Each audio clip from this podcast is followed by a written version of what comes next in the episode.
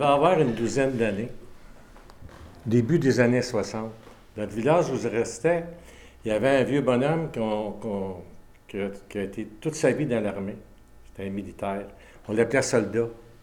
On lui posait toujours toutes sortes de questions. Il avait fait la Première Guerre mondiale, la Deuxième Guerre mondiale, il était allé en Corée, euh, un, militaire de carrière. Nous autres, une gang de jeunes, puis des fois, on jouait des tours, puis là, à un moment donné, on décide un après-midi, on va avoir un soldat. On va demander à soldat, c'est-tu vrai dans l'armée tu manges de la merde?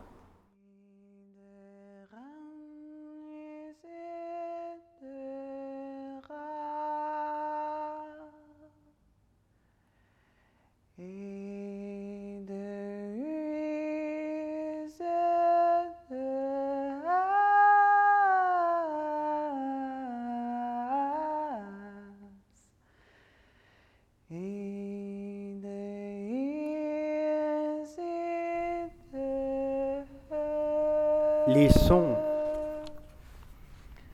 le langage, la parole, qu'est-ce que c'est?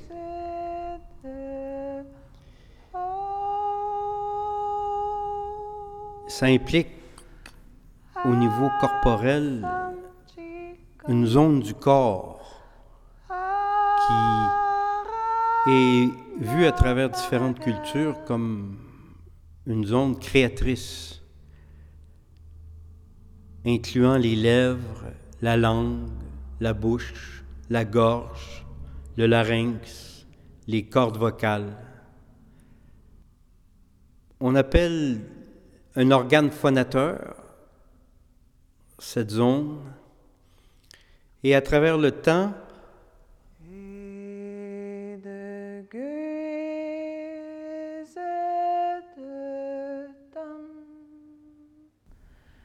ils en sont venus à créer des langues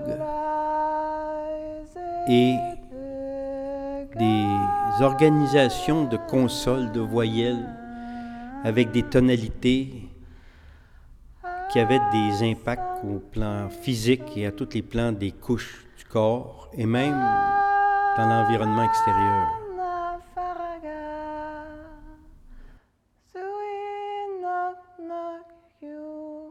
La parole et les mots de la langue existent avant nous. Elles nous accueillent dans le monde des humains. un homme qui arrive dans sa 60e année, 60 ans. Il est célibataire. Il est entouré, il a beaucoup d'amis, c'est un homme respecté, c'est un homme qui est aimé dans sa communauté, c'est un homme cultivé. Et cette année-là, il tombe, mais follement amoureux, d'une femme de 30 ans, sa cadette. Mais follement amoureux, et, elle, elle est follement amoureuse de lui. C'est un bel homme, et euh, bon, avec tout ce qui l'entoure. Mais ses amis à lui, un par un, l'appellent, vont le voir et lui disent Ne fais pas ça ne fais pas ça. Mais lui, il était follement amoureux et elle aussi. Il l'a ne fais pas ça. invité à se marier. Elle a dit oui. Elle a dit oui.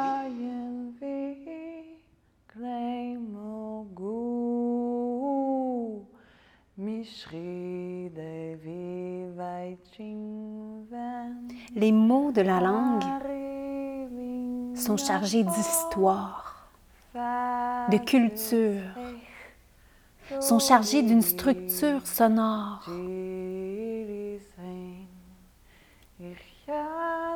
Ce n'est pas nous qui les inventons, mais c'est bien eux qui nous inventent et qui nous donnent une perspective sur le monde.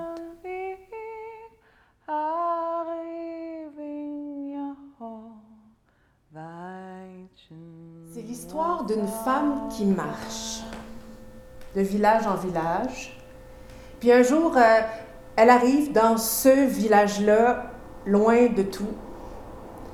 Mais sur son passage, euh, les portes se ferment, les volets se ferment, les rideaux se ferment. Une étrangère. Qu'est-ce qu'elle vient faire ici? Faudrait pas qu'elle reste, hein? C'est vrai, dans l'armée, tu manges de la. Le soldat, il dit Attends une minute. Deux choses là. Quand tu vas t'engager dans l'armée, soit qu'ils te prennent, soit qu'ils ne te prennent pas. S'ils ne te prennent pas, il n'y a pas de problème. Mais s'ils te prennent, deux choses l'une. Soit que tu te battre ou tu restes ici. Si tu restes ici, il n'y a pas de problème. Mais si tu vas te battre, de deux choses l'une. Soit tu reviens, là, tu ne reviens pas. Si tu reviens, il n'y a pas de problème. Mais si tu ne reviens pas, deux choses l'une. Soit tu meurs ou tu es blessé. Si tu es blessé, il n'y a pas de problème. Mais si tu meurs, de deux choses l'une. Soit qu'ils t'enterrent, soit qu'ils ne t'enterrent pas. Si t'enterrent, il n'y a pas de problème. Mais si le pas, rêve est l'inconscient individuel, autant le conte, c'est comme l'inconscient collectif. Donc ça nous raconte toute l'histoire de l'humanité, de l'imaginaire humain depuis, euh, depuis ses débuts.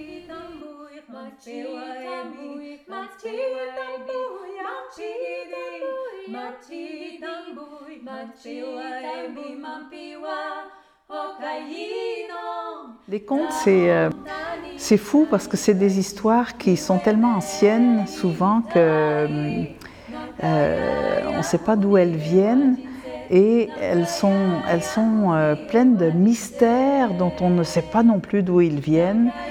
Et je trouve que tout cet ensemble-là est- est très troublant. Les contes, c'est comme des trous noirs. C'est infini et c'est plein de mystères. Ah, je fais une soupe aux cailloux. D'ailleurs, euh, j'en aurais besoin d'un bien rond, bien lisse. Est-ce que tu sais où est-ce que je pourrais en trouver? Ça y est, je, je t'a- je t'avais prévenu. C'est arrivé. Je l'ai vu, ta femme, dans les bras d'un jeune, un beau. Et puis, euh, je sais qu'ils se rencontrent régulièrement. Il est rentré chez lui le soir et il a tout raconté à son tour à sa femme. Ne fais pas ça. Ne fais pas ça. Dans son pays, elle risquait la mort par lapidation. Elle a pleuré, elle a supplié, et il lui a demandé de le laisser seul. J'ai besoin de réfléchir. Je pense que nous aurions avantage à écouter les langues anciennes. Aujourd'hui, avec la technologie, le langage euh, semble de plus en plus limité. Je pense qu'il y a eu des époques où le langage était beaucoup plus vivant. C'est-à-dire que le langage était de la vie qui s'exprimait. Il a réfléchi à la vie, à l'amour, à la présence, à la fidélité, à l'infidélité, à la solitude, à la mort. Elle, elle avait les yeux rouges, elle avait les traits tirés, elle avait les mains qui tremblaient. Et lui, il lui a dit, assieds-toi. euh, Et il lui a parlé comme si de rien n'était. Elle, elle tremblait de plus en plus, elle ne comprenait rien. Et puis, il a fini par lui dire, mais tu manges pas? Ah, si, si, si, si, si. Mais elle était incapable de bouger, elle était paralysée. Parler, c'est s'abandonner.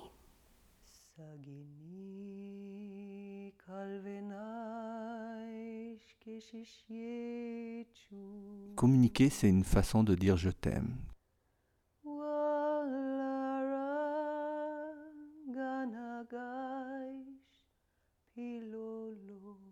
De, s'échanger, de se partager ces histoires-là de bouche à oreille à travers le temps et la géographie. Ça nous permet de, de nourrir nos imaginaires, notre vocabulaire, notre mémoire et notre connaissance de, de qui on est comme humain. Je me suis réveillée cette nuit, puis t'étais pas dans ton corps. T'étais toute froide, toute blanche. Où est-ce que t'étais? Écoute, ça arrive des fois la nuit. Le grand Saul m'appelle. Je pars, je vais le voir. Puis là, dans la lumière de la lune, il y a un vieil homme qui me tend la main. Il m'emmène visiter un jardin. Dans ce jardin-là, tout me parle. Les fleurs, les oiseaux. Ah, c'est tellement beau. Ah, fais-toi-en pas, Vitek. C'est mon jardin secret. Mais enfin, mange. Ah oui, oui. Elle a posé sa main sur sa serviette. Elle a soulevé la serviette et il y avait une petite boîte. Ben ouvre-la. Alors elle a ouvert la boîte. Et il y avait un bijou comme elle n'en avait jamais vu. Mais c'est pour qui? Mais c'est pour toi? Mais je, je crois que je ne le mérite pas. C'est vrai. Mais moi, j'ai bien mérité de te l'offrir.